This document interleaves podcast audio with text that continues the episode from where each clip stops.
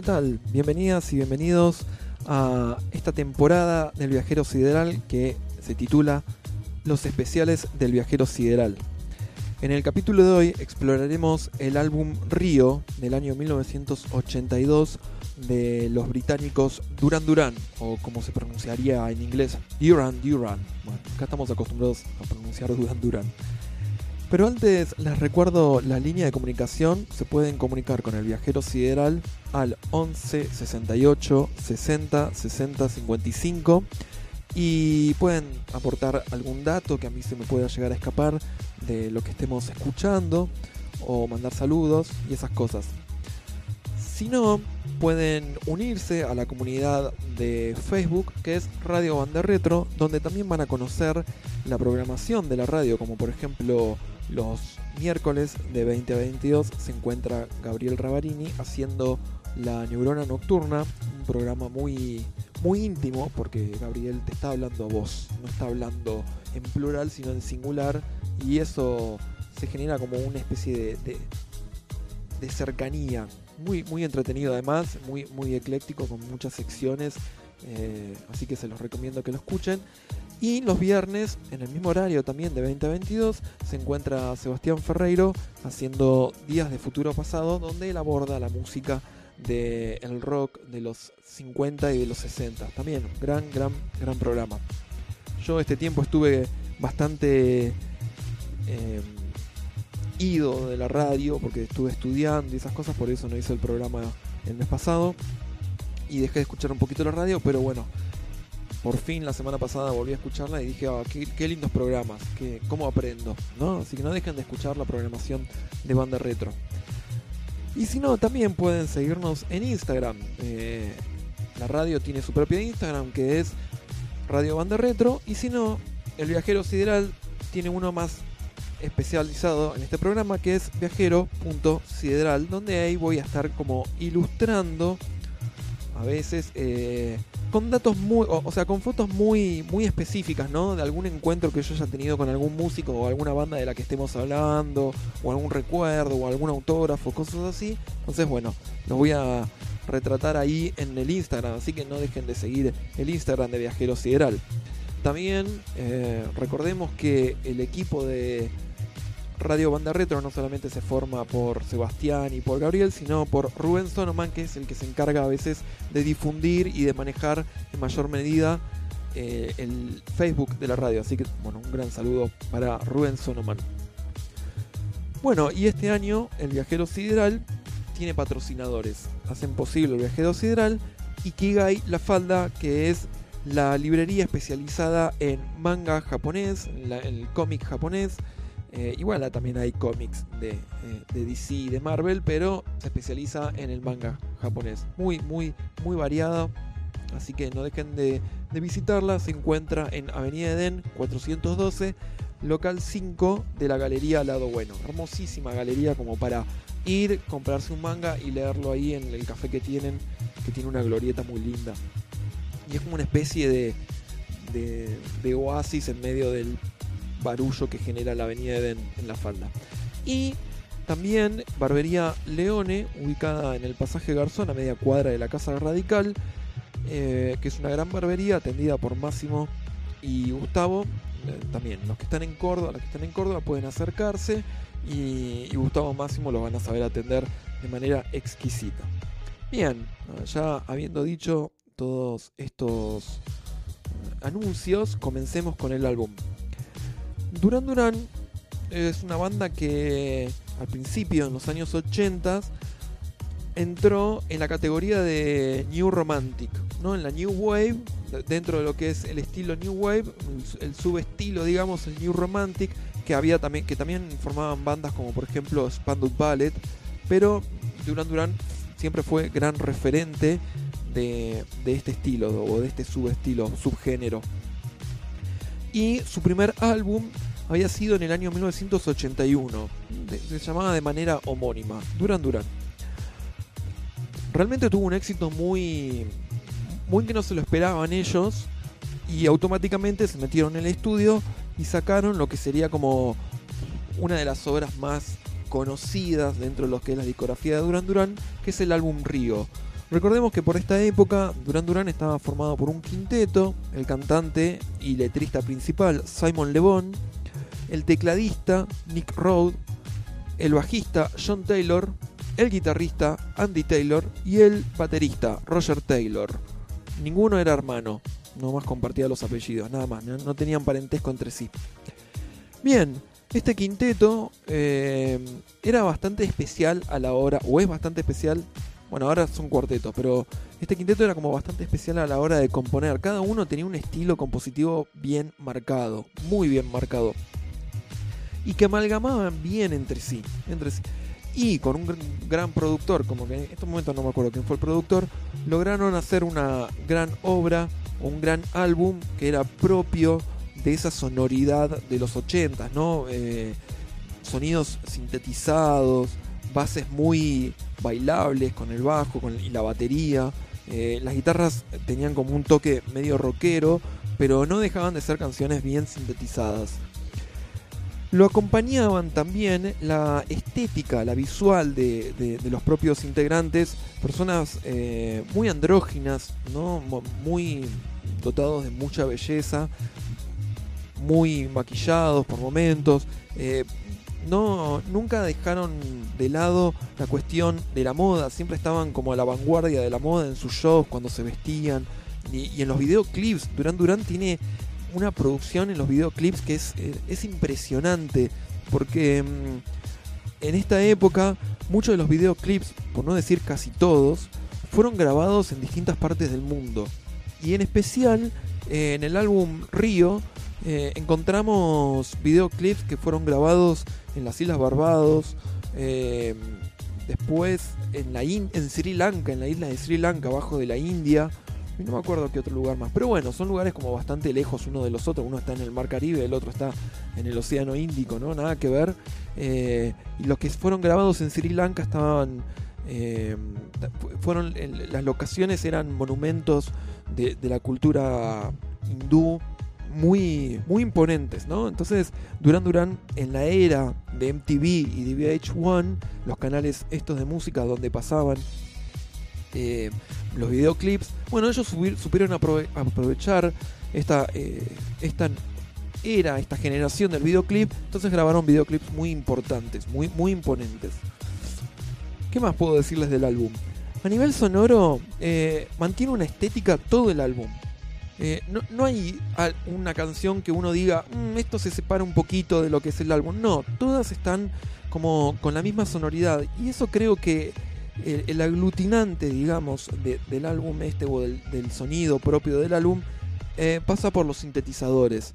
En especial por los dos sintetizadores de cabecera de Nick Rode, que era el Roland Jupiter 4, que fue un, Roland, fue un sintetizador que había salido hacía un año más o menos dos. Y él eh, había también, tenían otro Roland, pero básicamente eh, el Krumar, Performer, que era otro sintetizador que se encargaba más de las cuerdas, digamos, de los sonidos de cuerdas. Y esta, este Krumar, este sonido de cuerdas, generalmente era pasado por un, un phaser, un, un efecto phaser. Y el Roland Jupiter 4 estaba utilizado a manera de secuencias y, de, arpegios, ¿no? Entonces por ahí eh, Nick Rode hacía los acordes, pero estaba todo arpegiado. El, sonido del sintetizador propio de que se podía arpegiar, ¿no? No es que Nick Rode hacía todas las figuras y tocaba a esa velocidad, no. A ver, Nick Rode se caracteriza por ser un muy buen. eh, tiene muy buenas ideas con los sintetizadores y es un gran productor, pero tal vez su punto débil, su punto flaco es que no sabe interpretar bien. Entonces, muchas veces en vivo es acompañado de toda una sección de, de pistas que se van disparando que él no toca, ¿no? Entonces, las secuencias y los arpegiadores no es que él está tocando esa velocidad rápida, sino que aprieta el, el acorde y, y el sintetizador hace su magia. Ya vamos a escuchar bien eso. La primera canción es la homónima del álbum y es muy interesante. Super, su- super pop, eh, pero tiene un poquitito de experimentación. eh, Es medio raro, ¿no? Porque al ser pop no, no da como mucho lugar a la experimentación. Sin embargo, eh, ellos experimentaban mucho en el estudio. Ya vamos a ir viendo a lo largo de las canciones, o escuchando mejor dicho. Pero eh, el comienzo del álbum es un sonido que empieza desde el, desde el silencio y va creyendo, creyendo, creyendo hasta que comienza la canción. Ese sonido que parece un sintetizador, en realidad es, se ve que agarraron un piano de cola, le abrieron la tapa y le, hicieron, le rasparon o le pegaron a todas las cuerdas, grabaron ese sonido y después dieron vuelta a la cinta. Entonces empieza un sonido como muy con un volumen súper bajo y va creciendo, creciendo, creciendo, creciendo hasta que empieza la canción. No les voy a decir más nada de Río. Ah, sí, algo más. El saxofón de Río es interpretado por Andy Hamilton. Andy Hamilton, para esta época, era un gran vientista que lo contrataba todo el mundo. Tocó con Paul McCartney, tocó con, eh, con Eric Clapton, bueno, tocó con muchísimos. Eh, entonces, eh, es, un gran, gran saxofonista. Y bueno, el solo de saxofón es de Andy Hamilton. No les voy a decir más nada. Después haremos algún análisis más acerca de esta canción. Pero primero quiero que lo escuchen y después si quieren escríbanme y me digan, che, esto estuvo buenísimo o tal cosa. Así que sin más, comenzamos con Río. Río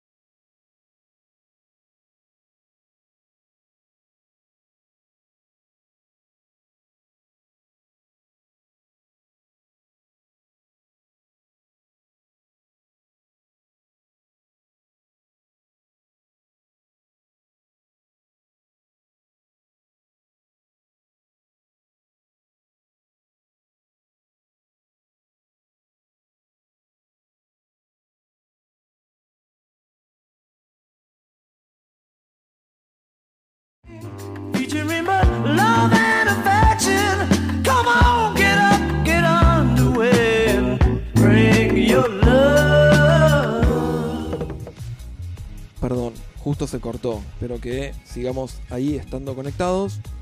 Eh, otra de las cosas que sorprende de este álbum es, y, y en realidad de este tema, eh, bueno, de otros temas también, es la manera de tocar el bajo de John Taylor. Es increíble cómo toca el bajo, siendo un muchacho tan joven, de habrá tenido 22 años acá. eh, tenía mucha influencia de la banda Chic, del bajista de la banda Chic. No me acuerdo en estos momentos cómo se llama el bajista de Chic, pero e- e- ese, ese groove y esa, eh, esa manera de tocar, de meter notas eh, todo el tiempo, como es un bajo muy cargado, con mu- muchas notas, y alterna la manera de tocar eh, con los dedos, digamos, la mano derecha con los dedos, no hay púa, y slap, y mete cada tanto el slap. Ahora vamos a escuchar la línea de bajo de este tema. Prestenle atención, pónganse auriculares, si no lo están escuchando con auriculares, súbanle a los graves, porque realmente asombra la manera de tocar. Y me gusta porque está tocado en una sola línea. O sea, no es que fue grabado en tres partes, cuatro partes y han corregido los errores. No. Se tocó derecho. Se grabó derecho el bajo. Y se notan los pifies que hay en el momento en que pasa del slap a tocar con dedos. Es como que no llega a, enganchar el tiempo y hay como algún pifie. Y me encanta eso, porque suena muy natural, no, es, no suena máquina. Así que vamos a escuchar la línea debajo del el tema Río.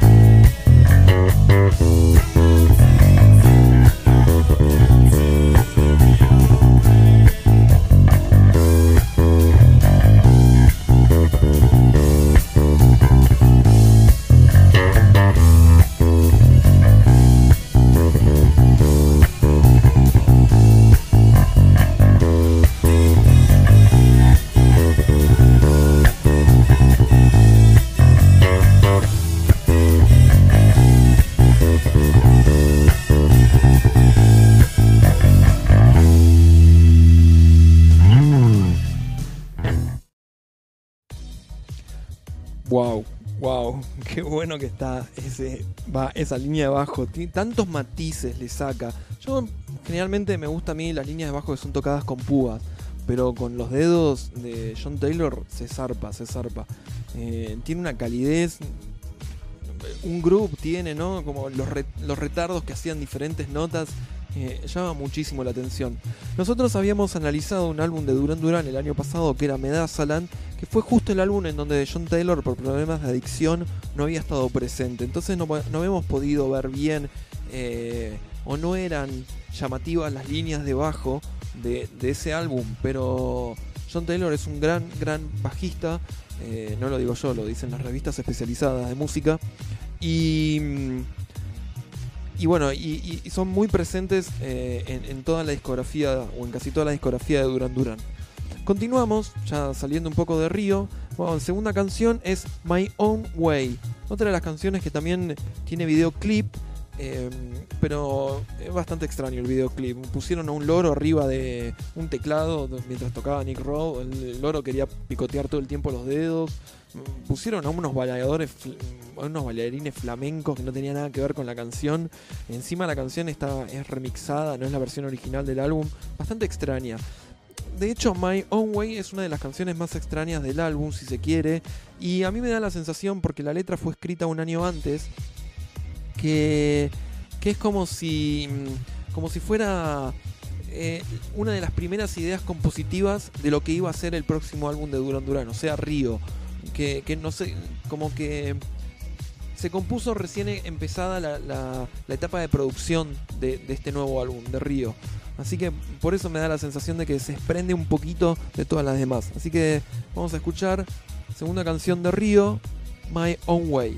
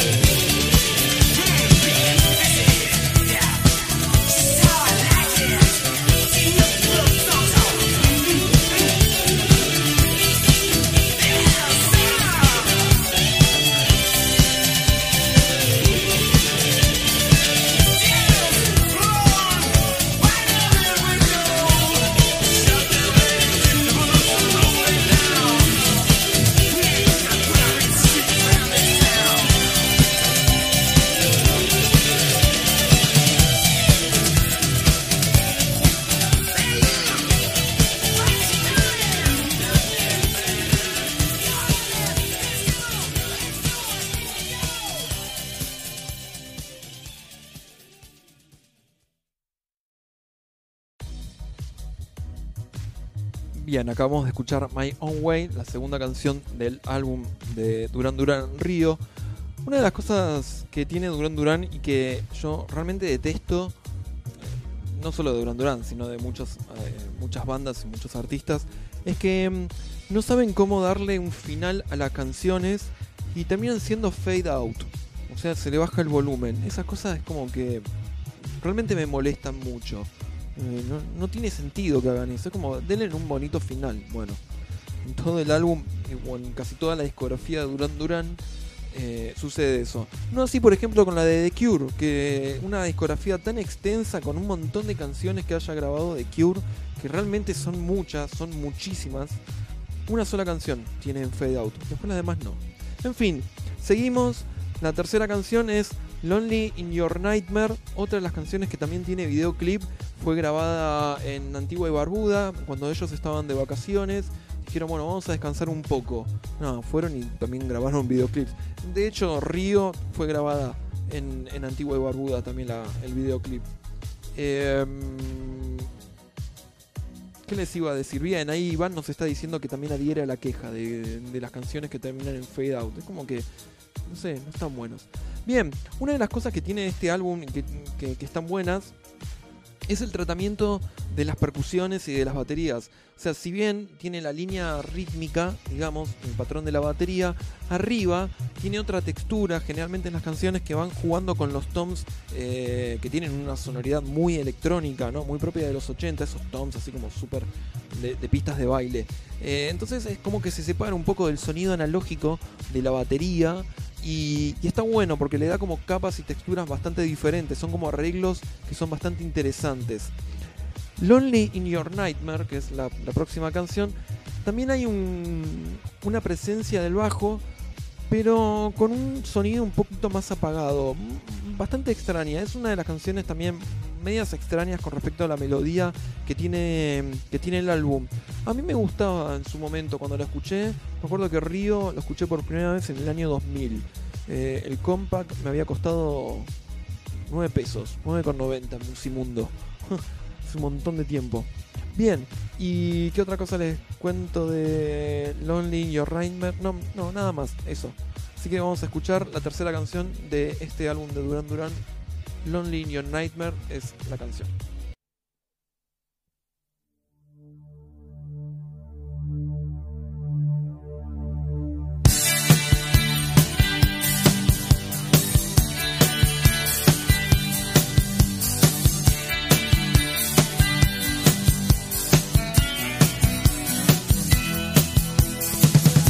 Even on the darkest night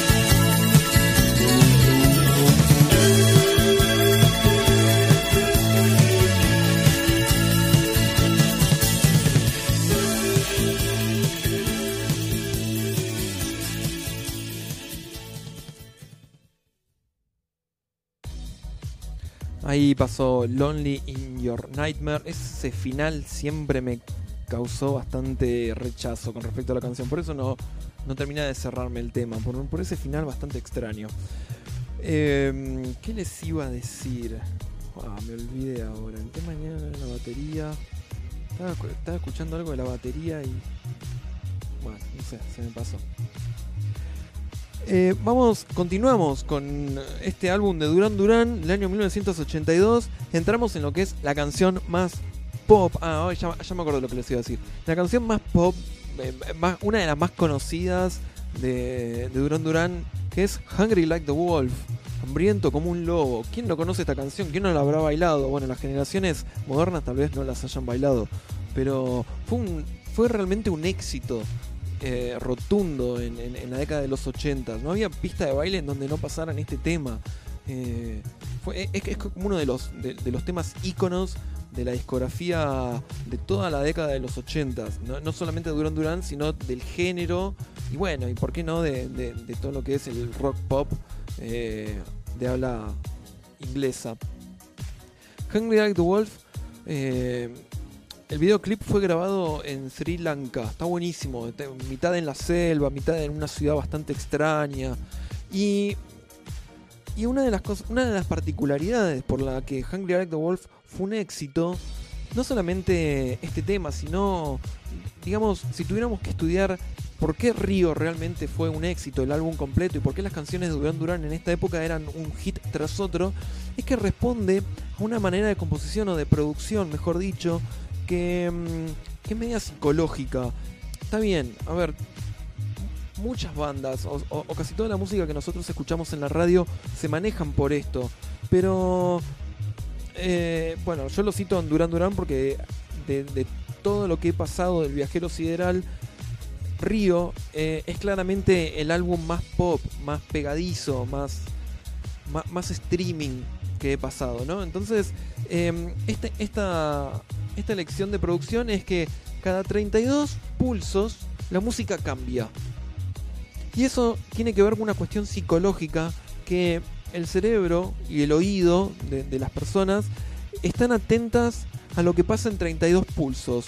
Pasado esos 32 pulsos ya medio pierden el interés y se pueden empezar a- a focalizar en otras cosas fuera de lo que es la canción, ¿no? Entonces, cada 32 pulsos algo tiene que pasar.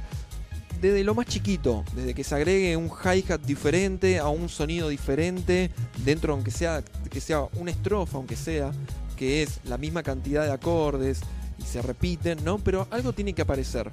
Hagan la, ah, eh, hagan la cuenta. Cuenten 32 y van a ver que algo va a aparecer. Un preestribillo, el estribillo. 32 pulsos o menos. Saquen el pulso de la canción y después lo van contando. Eh, si tienen ganas de hacer un éxito, componer un éxito, recuerden, cada 32 pulsos algo tiene que aparecer. Algo nuevo, o aparece o desaparece, algo cambia. Eh, ¿Qué más le iba a decir? Bueno, la música electrónica, en los sets de música electrónica pasa mucho esto, ¿no? De que cada 32 pulsos siempre va a variar eh, los sets electrónicos. Hungry Like the Wolf, vamos a escuchar la versión del álbum, que no es la versión, la, radio edit que se escucha generalmente en las radios o en los boliches o, o la del videoclip, y es que la sección instrumental del medio es un poquitito más extensa, ¿no? Dura unos compases más que la versión de la radio o, del single. Y, está buenísimo porque justo en esos momentos donde se agrega en la versión del álbum, aparece un sonido que está buenísimo. Es como todo un sintetizador que se va eh, desarmando, desintegrando. Y es realmente. A mí realmente me, me alucina. Me alucina mucho. Yo escuchaba la versión de Decade cuando, cuando Duran Duran cumple 10 años de, de- vida de la formación. Habían sacado un grandes éxitos que era Decade y estaba Hungry Like the Wolf, eh, la versión eh, del single, el radio edit. Y cuando escuché la del álbum dije, no, qué bueno que estaba, me había volado la cabeza. Vuelve a aparecer esta secuencia eh, propia del Roland Jupiter 4. Vuelven a aparecer los colchones del Krumar Performance con eh, el Phaser. Y es una gran canción. Eh, bastante provocativa al final con, esos gemidos. Así que escuchamos Hambriento como un lobo de Duran Duran.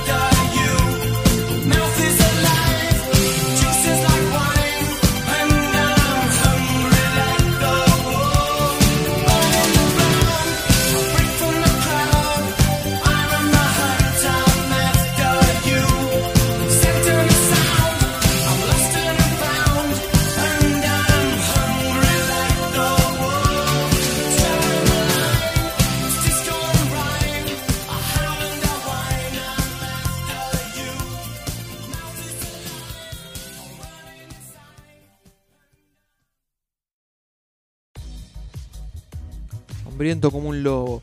Yo no soy muy amigo de los hits, pero los de Duran Duran me encantan, sobre todo de este álbum. De hecho no es uno de los álbumes que más me gusta de Duran Duran. Sin embargo los hits, o sea, no me gusta como álbum.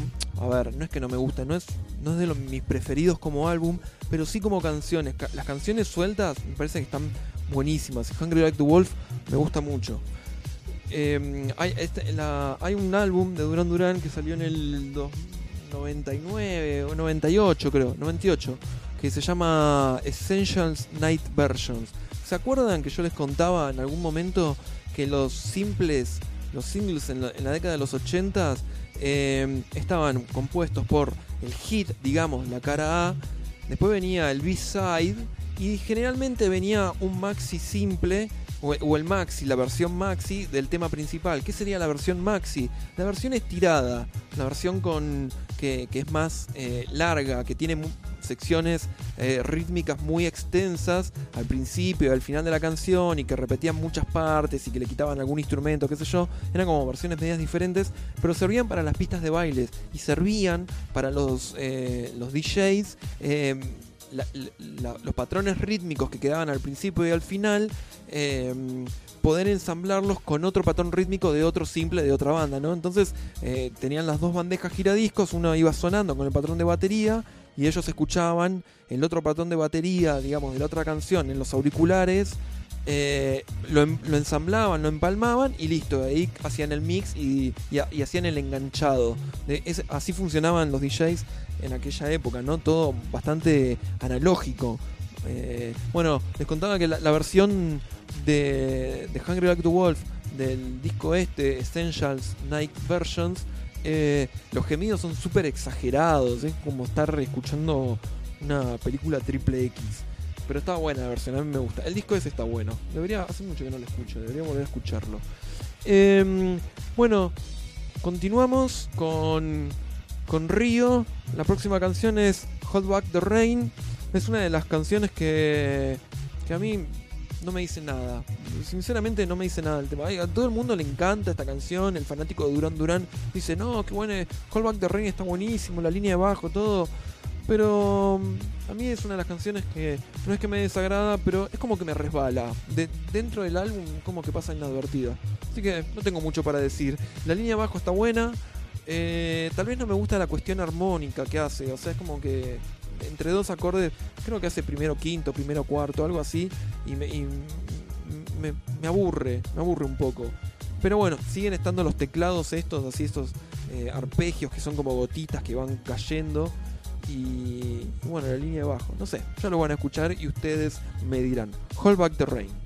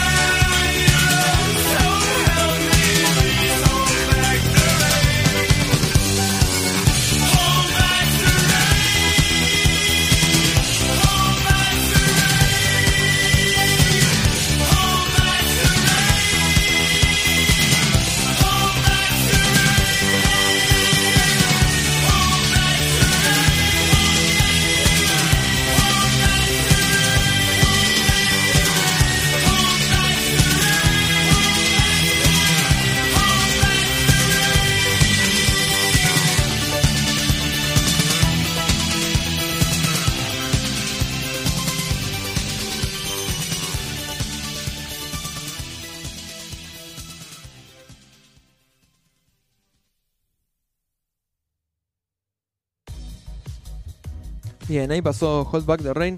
La verdad que escuchándola dije, pe- pensaba, no, no estaba mal el tema, está bueno, tiene como su potencia, eh, los sintetizadores están buenos, eh, pero bueno, me, parece como muy happy la canción, muy feliz y yo soy como más, me gustan otro tipo de composiciones a veces, un poquito con que tengan algo más misterioso o oscuro y esas cosas.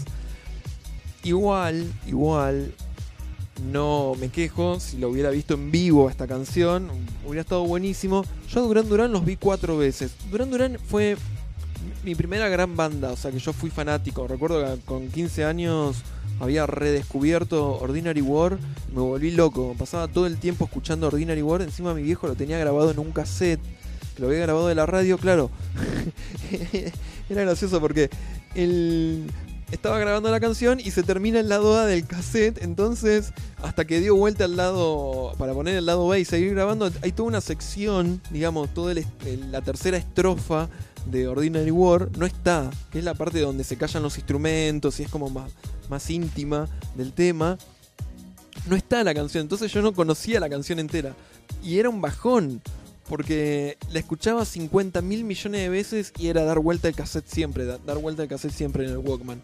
Eh, bueno, y con, esa canción descubrí Duran Duran y después, bueno, empecé a escuchar como otras cosas, nada que ver, no, absolutamente nada que ver, porque yo creo que fue eh, Ordinary War y después escuché Decade, que era todos los grandes éxitos de la primera época de Duran Duran, no tenía absolutamente nada que ver Ordinary War con todas estas canciones y...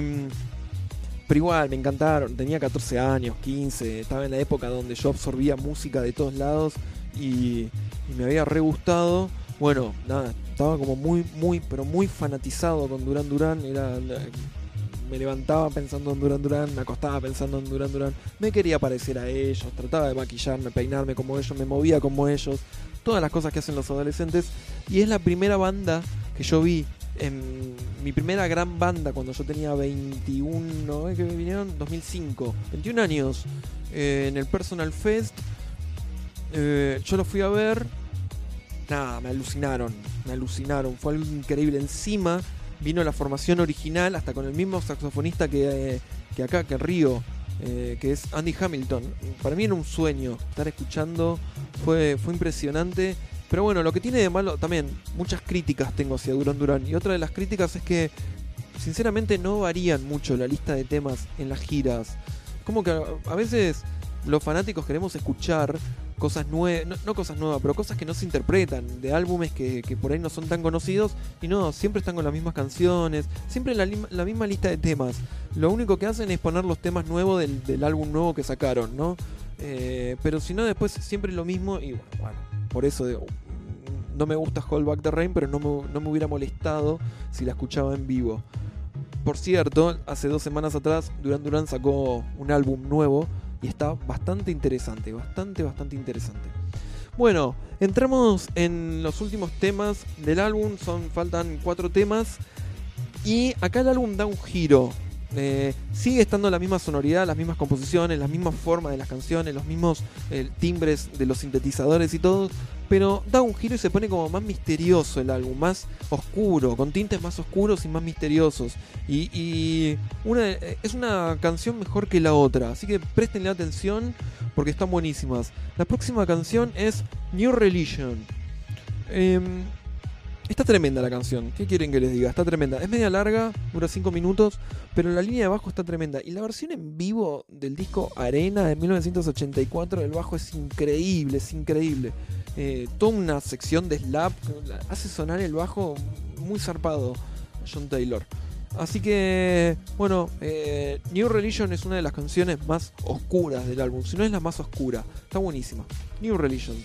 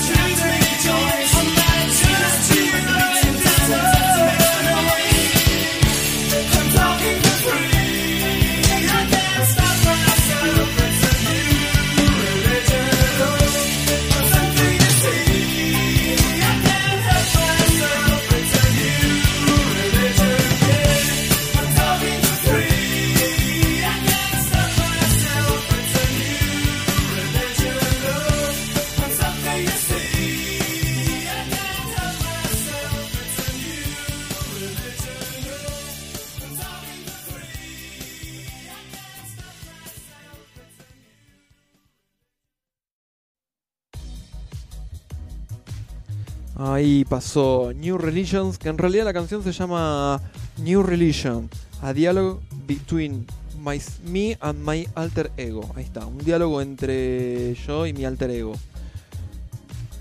Hay una versión de este tema del año 82, del 31 de diciembre del año 82, creo que es para Año Nuevo, Año Nuevo del 31 de diciembre a 1 de enero del año 83, que es en Nueva York, si mal no recuerdo. Están tocando en una discoteca, la gente bailando ahí.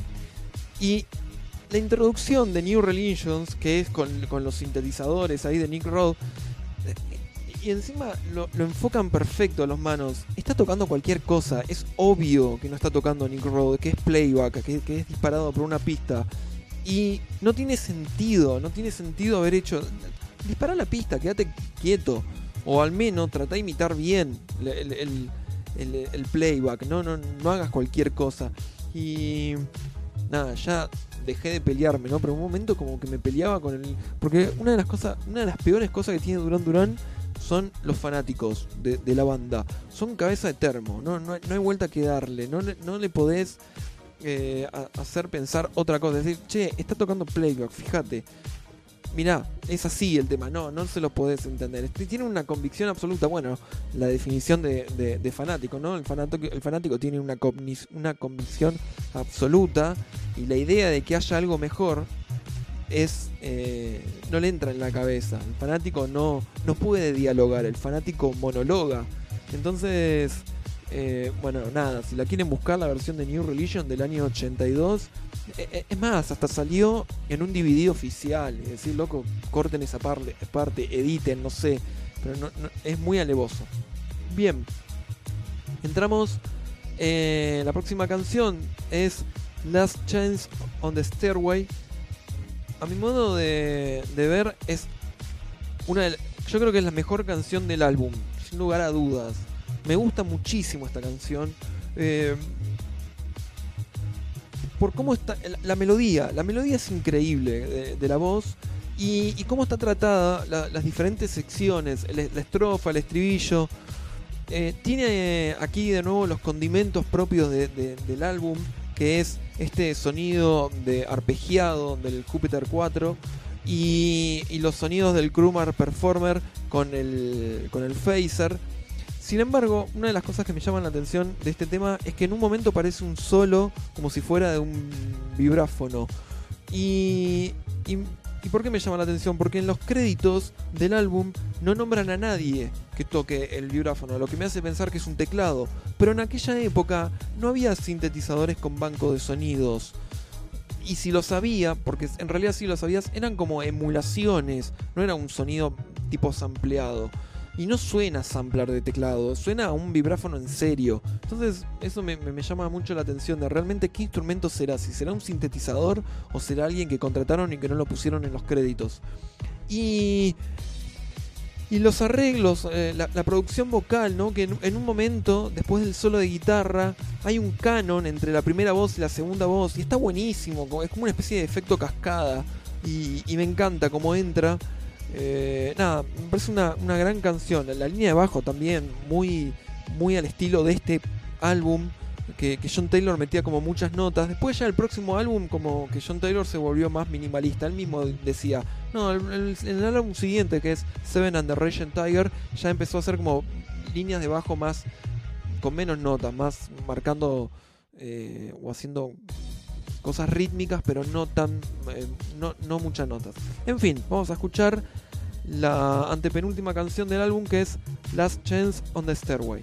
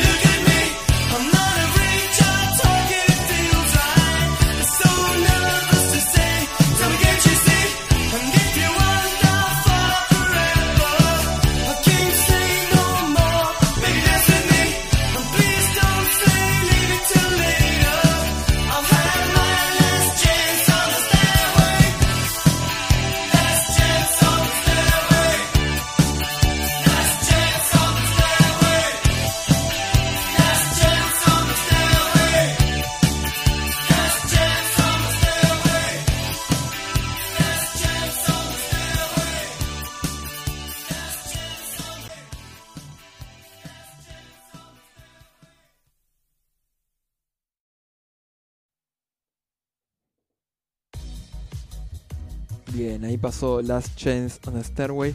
No sé qué pasó al final, ahí es como si hubiera saltado el disco, pero no.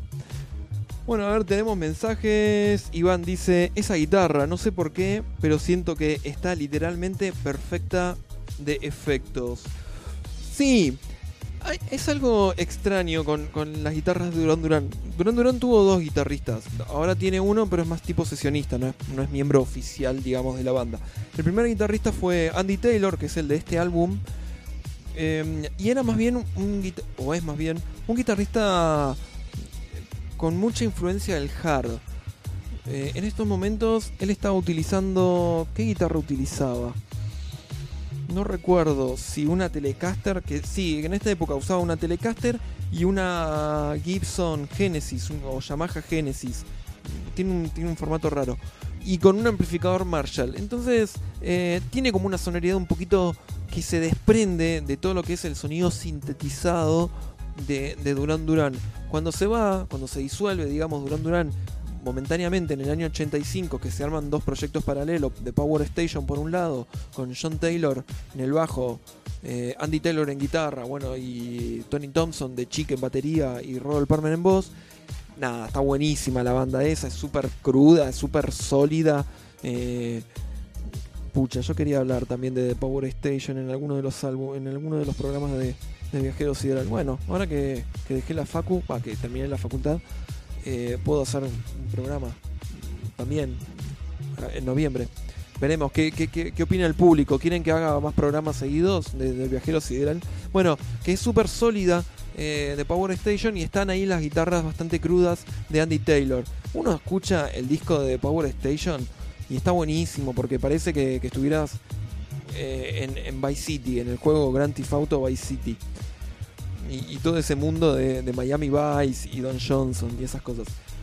Em, después, en el año 86, cuando Duran Duran saca Notorious, ya incorporan, primero como sesionista, después como miembro estable, a Warren Cucurulo.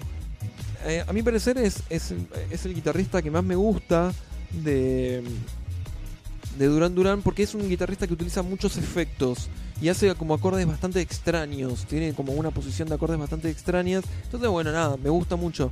Pero, pero es cierto lo que dice Van, que, es como que tiene los efectos mínimos. Tal, vez algún chorus, eh, un overdrive que debe ser propio del, Marshall. Creo que la sonoridad del Marshall es indiscutible ahí.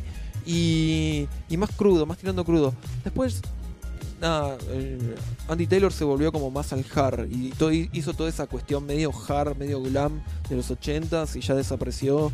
Y nada, volvió a Duran Duran en el año 2004, pero duró dos años y después se fue y no quiso saber más nada con Duran Duran. Terminaron bastante peleados. En fin, bueno, ahí pasó Last Chance on the Stairway. Me parece que es una de las mejores canciones de Duran Duran del álbum. Me hace acordar mucho al mar. Eh, me parece que es una canción muy playera. Muy playera. Bien, seguimos. Eh, entramos en las dos últimas canciones. La próxima, que también es muy, muy, muy conocida en la discografía de Duran Duran, y es Say a Prayer. Say a Prayer está buenísima. Es una de las también de las primeras canciones que he escuchado de Duran Duran. Parece que está tremendo. Al principio me gustaba mucho por el misticismo que me generaban los sintetizadores. Es como que escuchaba las capas de teclados y no podía. Y después había escuchado también la versión en vivo y no podía creer que Nick Rowe hiciera todo eso, ¿no? Digo, ¿cómo hace para mover? ¿Cuántos brazos tiene? ¿Qué está tocando? No entendía absolutamente nada. Después me pegué la desilusión de que Nick Rowe es un tecladista de un solo dedo. Lo- casi todo dispara. Pero bueno, la canción empieza con una secuencia que ellos estaban. En un momento Nick Rowe estaba medio jugando con el Roland Jupiter 4 y, y, y arma una secuencia como bastante extraña porque estaban probando el Roland Echo. El Roland Echo es una. eh, eh, es un módulo de efecto que. Bueno, nada, que, que es de delay y reverb. Entonces, alguien de la banda, no sé quién, dijo: Para, para, para, a ver, ¿qué, qué estás haciendo ahí? Porque era todo un loop que se estaba repitiendo. Y bueno, y así surge la famosa secuencia de este tema que se va a escuchar al principio que se repite por cuatro veces. La secuencia está en todo momento de la canción, en todo momento. Pero en algunas partes sube de octavas. La versión que vamos a escuchar ahora no es la del álbum, sino es la del videoclip. ¿Y por qué puse la del videoclip? Porque me parece muy interesante la parte final de Say a Prayer. Es como que esa secuencia va subiendo de octavas y al final se le empieza a poner como mientras la secuencia esta está funcionando, tal vez los músicos que, le- que manejan el lenguaje técnico van a entender. Mientras está la secuencia funcionando y está en octavas cada vez subiendo más, se le activa, Nick Rowe le activa el portamento. O se- que sería como el glissando. Entonces, esto lo que genera es que no haya una escala o, o- o las notas no sean temperadas, digamos que suena pam, pam, pam, pam, pam, sino que empieza a buscar la nota como si fuera mm, una arrastrada. Lo empieza a hacer así, más el delay y no sé qué otro efecto tiene. Entonces empieza a generar como toda una... como si estuviera bajo el agua, como si la secuencia la hubieran puesto abajo el agua. Por eso es que puse la, la versión de, del, del videoclip. Dicho sea de paso, el videoclip está grabado en Sri Lanka, en todos monumentos de, de la cultura hindú, y están buenísimos. Realmente, si no lo vieron, véanlo porque, porque impacta mucho. Y la sección final es todo un loop que se va repitiendo, say a prayer till the morning after, dice todo el tiempo, mientras la secuencia va subiendo y se empieza a cargar un poco la batería, y es como un mantra. Es como un mantra que se va generando y en el videoclip nada, ellos están parados frente a, a una deidad hindú y, y está bueno todo ese tratamiento que tiene. A mí me alucina. Un dato de color es que la melodía principal del, tema que, se hace con el sintetizador en el, videoclip se lo ve a Nick Rowe tocando como si fuera un sikus. Nada, me da mucha risa. El sikus, tradición andina que hace en Sri Lanka, no, no tenía como un, un pastiche bastante extraño. Bueno, sin más, vamos a escuchar Say a Prayer. Préstenle atención a la secuencia, préstenle atención al bajo, que el bajo está buenísimo.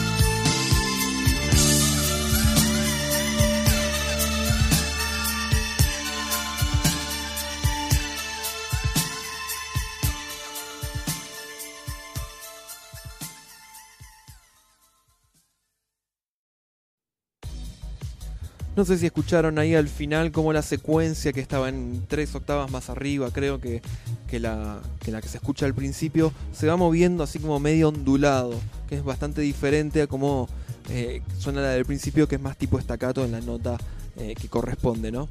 Bueno, en fin, eso. Última canción del álbum es una canción que escribió Simon Le Bon en el año 1978 antes de entrar a, antes que se formara directamente Duran Duran, eh, él tenía un cuaderno donde iba escribiendo las letras.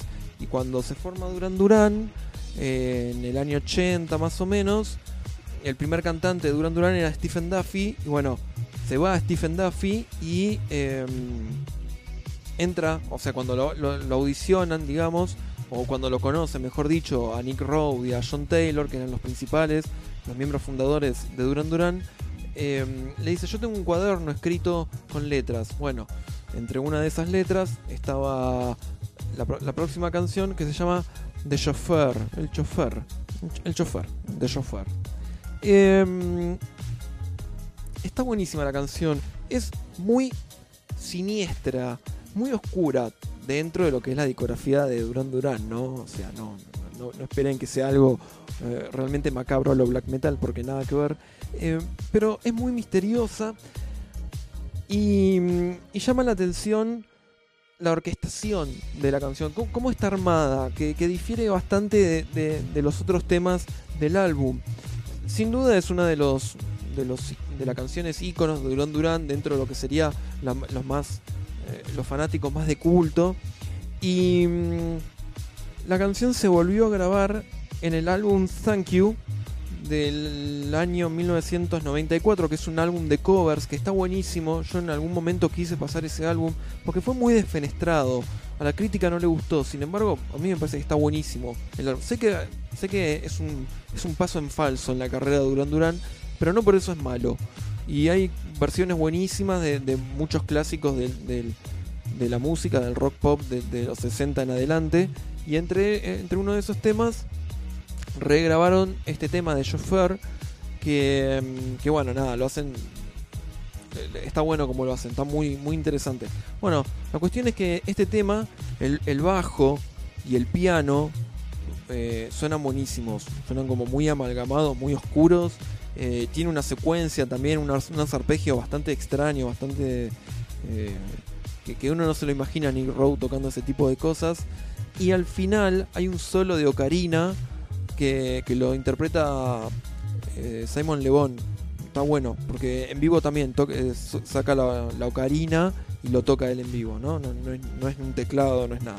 Así que vamos a escuchar la última canción del álbum, que es The Chauffeur.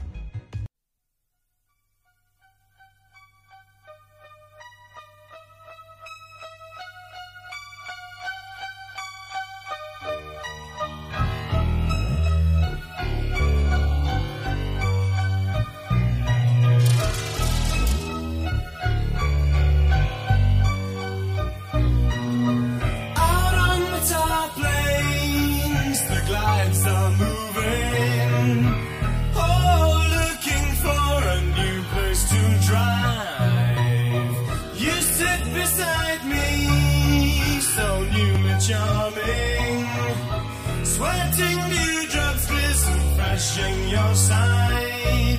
And the sun drips down, bedding heavy behind the front of your dress, all shadowy light. And the droning engine throbs in time with your beating heart.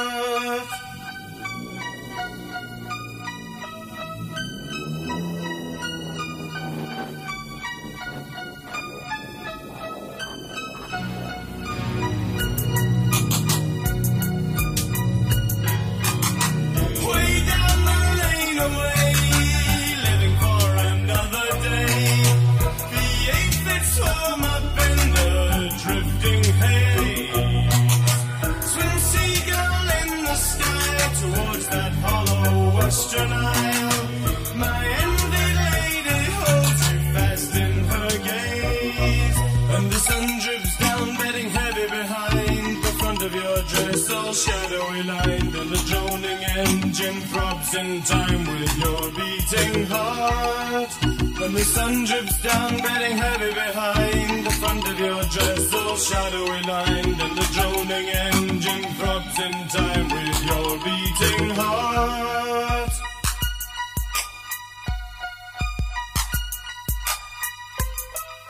Sing,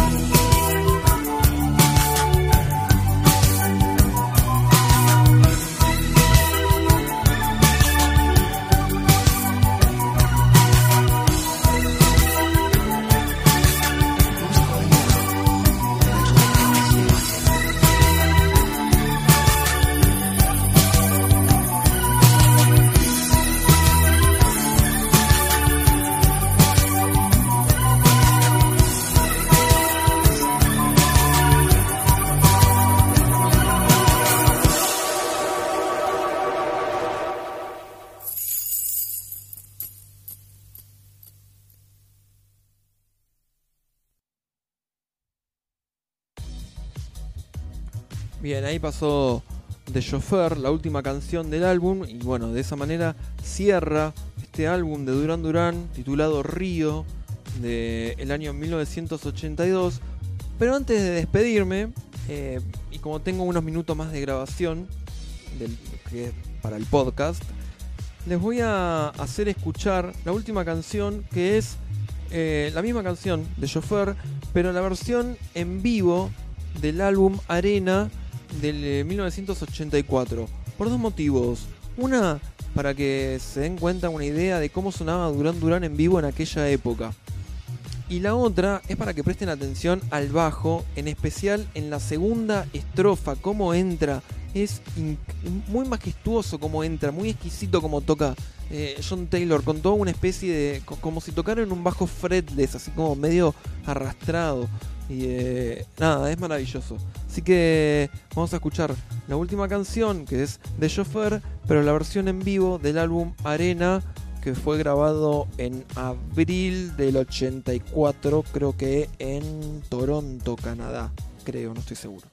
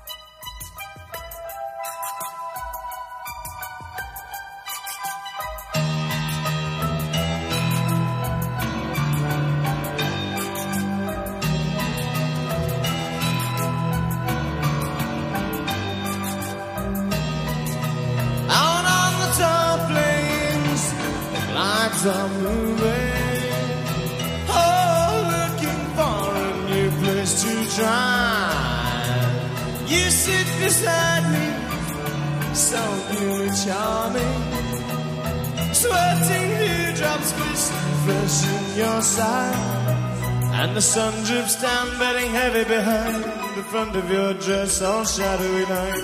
The droning engine throbs in time with your beating heart.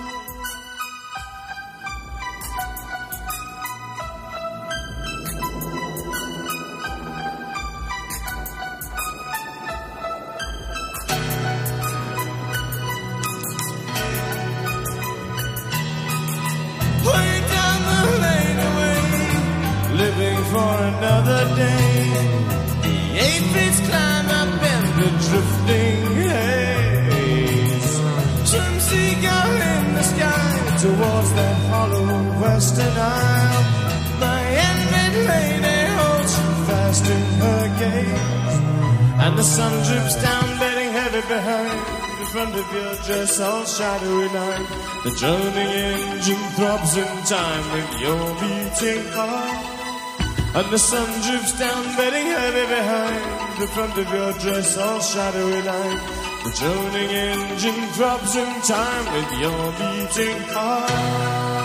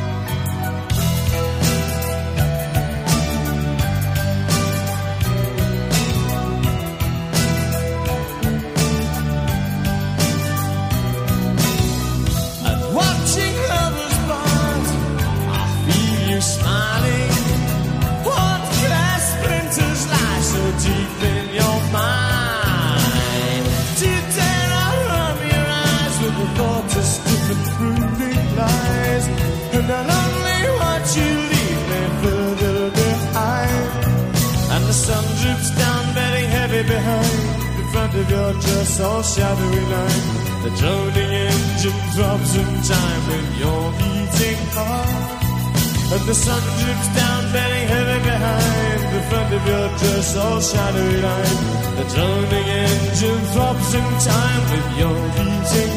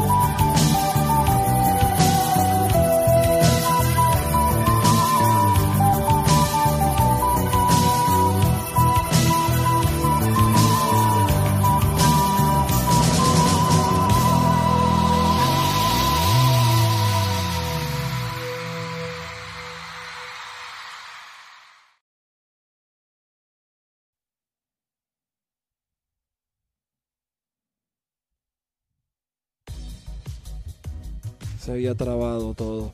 Bueno, llegamos al final del programa de hoy. vamos a ver si podemos sumar algunos programas, si tienen ganas. Recuerden que el Viajero Sideral ya está pronto a acabar, la, temporada 2, digamos, el primer jueves de diciembre va a ser el último programa del Viajero Sideral, al igual que el año pasado. ¿Por qué el, por qué el primer jueves? O el segundo, mejor dicho, no el primero, porque el primero cae el segundo jueves. Porque al Viajero Sideral le gusta recordar o conmemorar eh, el aniversario del fallecimiento de John Lennon. Así que por eso. Em, bueno, llegamos al final. Vamos a ver si podemos incluir un programa nuevo el jueves que viene. Y si no, nos escucharemos de acá a 15 días. Y muchas gracias a todas y a todos por escuchar. Espero les haya parecido interesante este álbum de Durán Durán. Que, que bueno, tiene, es pop, pero, pero tiene sus cosas que, que prestar atención. Y me parece que, que siempre es grato escuchar música nueva o escuchar algún dato nuevo que, de, algunas canciones que ya conozcamos y que nos parecen como irrelevantes. En fin, eso es todo. No dejen de escuchar la radio, que está buenísima, que tiene secciones muy buenas, eh, los programas, que la neurona nocturna y días de futuro pasado. Eh, el staff de Radio Banda Retro eh, es un staff bastante profesional, súper profesional, no que bastante, súper profesional, con, con gente que sabe muchísimo de música y sobre todo que le pone mucha pasión, que es lo importante. Así que el staff está formado, aparte de quien les habla, eh, Gabriel Rabarini, Rubén Sonoman y Sebastián Ferreiro.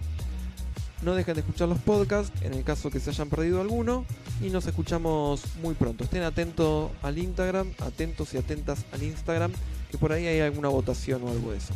Adiós, adiós.